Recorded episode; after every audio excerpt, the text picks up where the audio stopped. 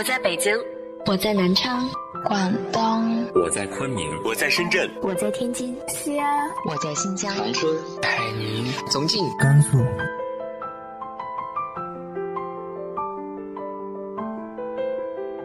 这里是 FM 幺八零八四，昨天的你的现在的未来，我是主播背着吉他的蝙蝠女侠。无论你在哪儿，这里都有我的温暖等你。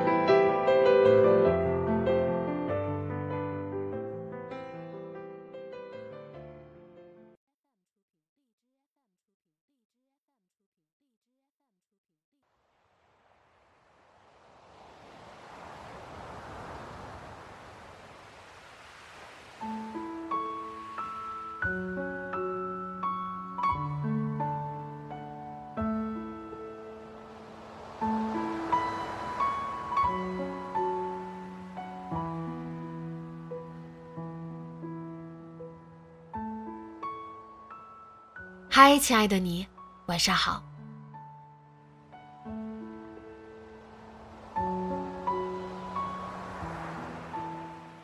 不知道在你的心中，友情、爱情、亲情是如何排名的？但不管怎么说，这三种情感一定是人类最需要也是最重要的情感。今天和大家分享的文章来自于慕容素一的。最好的友情能对抗时间。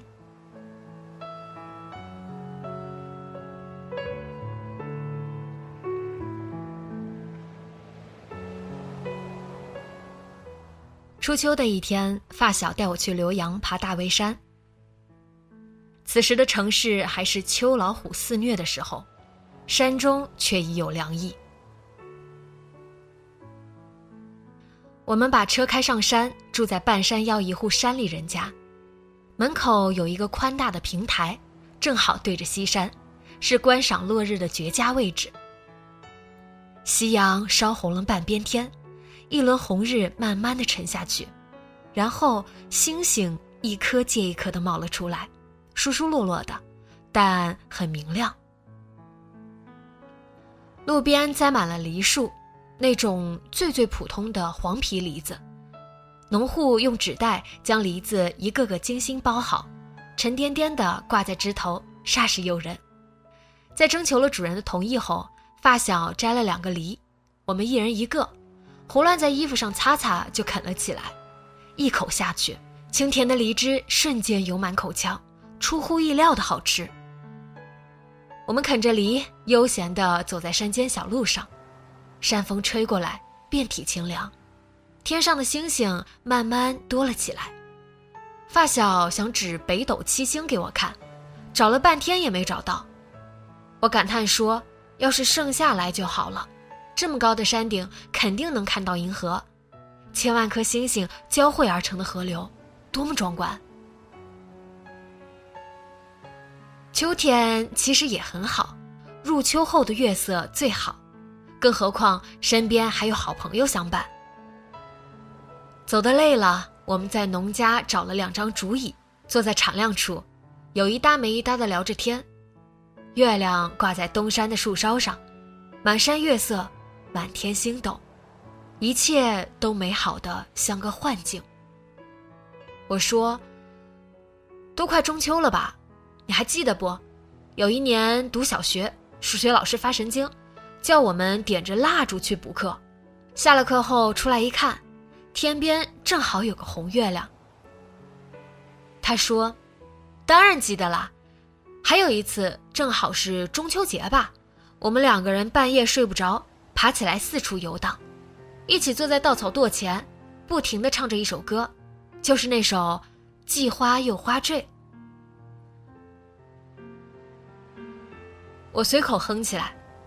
浮生中几起风波，尘世里几番浮沉，是这个吧？其实那时候我们才十来岁，哪里知道什么叫做风波，又哪里体会过什么浮沉呢？我读小学时不知怎么的，数学成绩特别差，老是算不清四则混合运算，所以每次放学都要留下来做题目。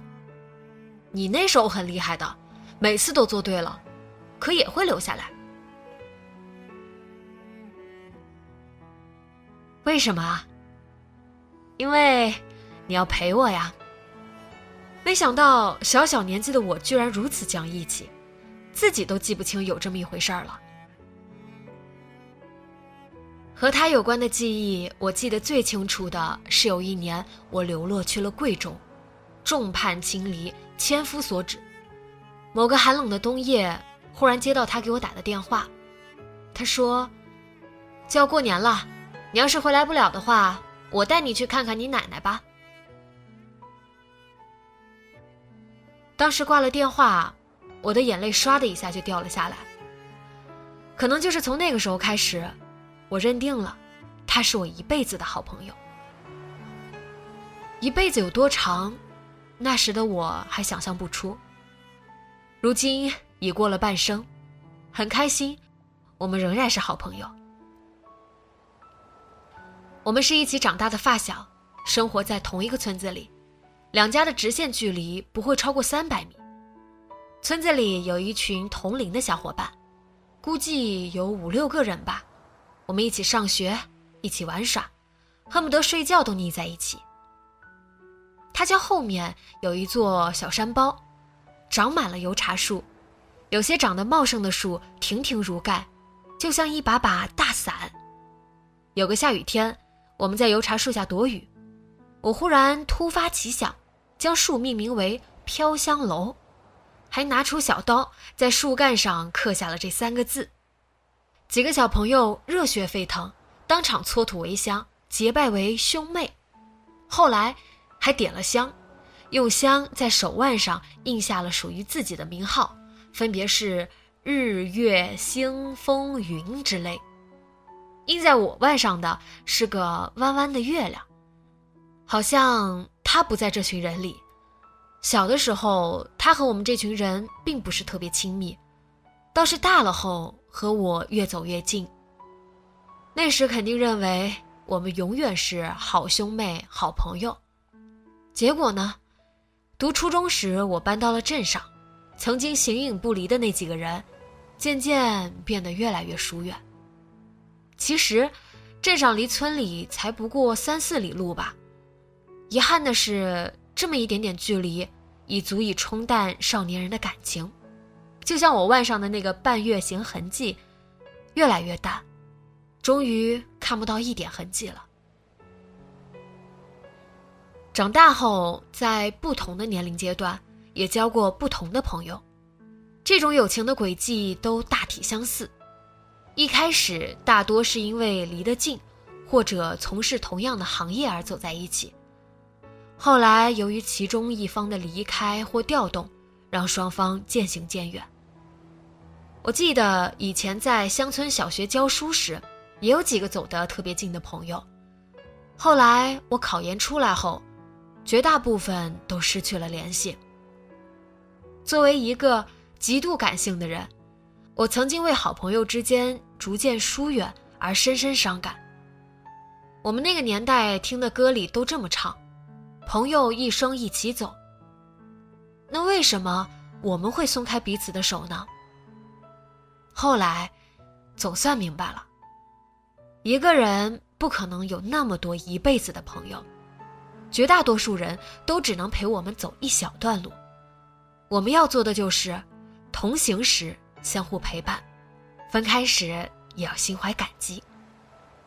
庆幸的是，我还拥有一两个从未失散的朋友。就像我和他，自从长大后就很少碰面，没有生活在一个城市，从事的行业风马牛不相及，可心底总是彼此挂念。一旦见面了，就会有说不完的话，从过去聊到现在，有时候什么也不说，静静相对也不会觉得尴尬。时间是这样一种神奇的事物，它会让浅的东西越来越浅。也会让深的东西越来越深。时间会让我们疏远一些人，也会让我们和另一些人的感情日渐深厚。多少儿时伙伴已各奔天涯，多少昔日好友已形同陌路。大浪淘沙，到最后还能陪伴在你身边的朋友，已成为了你的后天亲人。这样的后天亲人太少了，正因为少，才倍显珍贵。除了他之外，我还有一个男同学，读书时他追过我的好朋友，因此一度和我走的也比较近。中学毕业后，我们几乎没了联系，可其实一直通过 QQ 等各种方式关注着对方。我出书后，他向我索要一本书。从不送人书的我，居然破例给他寄了一本。在表面上来看，我们毫无相似之处。他在家乡小镇教书，天天打牌；我在南方小城打拼，忙得像狗。可我一直觉得，我们在本质上是一类人。多年后，我们在同学聚会上相遇，他笑着向我走来，仿佛从未分开过。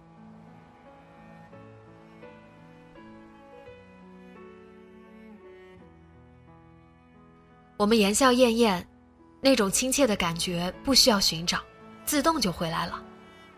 我很高兴，过了这么多年，我们仍然相互了解，而了解是多么珍贵。聊天时，他当着大家的面说：“班上所有女同学中，我在他心中排第一位。”大家都笑他，说：“怎么可能？你那时还暗恋某某某，明恋某某。”难不成他排位还在那两位之前吗？我也笑着说不可能，心里其实是相信的。我和他当年都是武侠小说迷，他爱古龙，我爱金庸。巧的是，我的那位发小也是武侠小说迷。喜欢武侠小说的人是这样一种生物，他们的思维似乎还停留在虚拟的二次元。对于他们来说，朋友是最可贵的，甚至比爱情都要可贵。一个人可以爹不疼娘不爱，没有人喜欢，但他怎么可以没有朋友？这样的人，即使在现实世界中活得再平庸、再乏味，心底还是渴望着高山流水遇知音，期待着三杯吐然诺，五岳道为清吧。他们交朋友从来不看表面，图的只是心心相印。很多所谓的友谊，在时间和距离面前不堪一击，可最好的友情却能对抗时间的侵蚀，对抗空间的分隔，对抗阶层和地位的悬殊。即使天各一方，仍然心意相通。两个朋友能够走到底。不仅仅是因为价值观、人生观相近，更是因为彼此珍惜、相互欣赏。你若不离不弃，我必生死相依。比如俞伯牙和钟子期，按照世俗的标准，俞伯牙是名士，钟子期是个樵夫，八竿子都打不着。可这两个人偏偏成为了知音。钟子期死后，俞伯牙摔情仇知己。发誓再不弹琴，这才是友谊最动人的地方吧。比如顾贞观和吴兆谦，吴兆谦因被人诬陷流放到了宁古塔，这种情况下多少人避之不及，顾贞观却写了两首金缕曲呈给纳兰性德，托纳兰营救友人。后来在纳兰的四处奔走下，吴总算平安归来。什么叫做生死相许？这便是了。顾贞观的金缕曲字字泣血，情深意重，一字千金，放在青词里面绝对是榜首。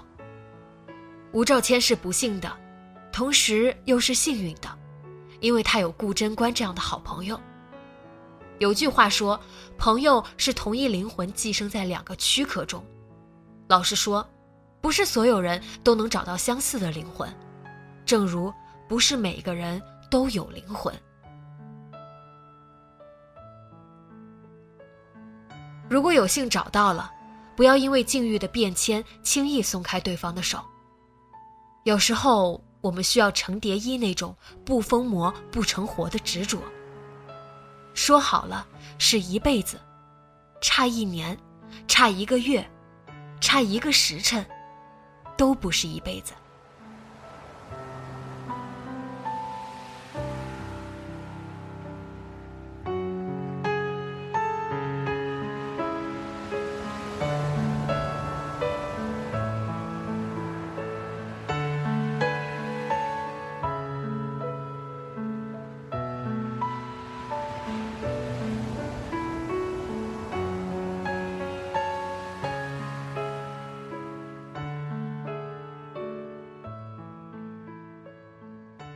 你身边有着这样值得你珍惜一辈子的好朋友吗？直接在节目下方留言分享给我吧。今天的节目就到这里，节目原文和封面请关注微信公众号“背着吉他的蝙蝠女侠”，电台和主播相关请关注新浪微博“背着吉他的蝙蝠女侠”。今晚做个好梦，晚安。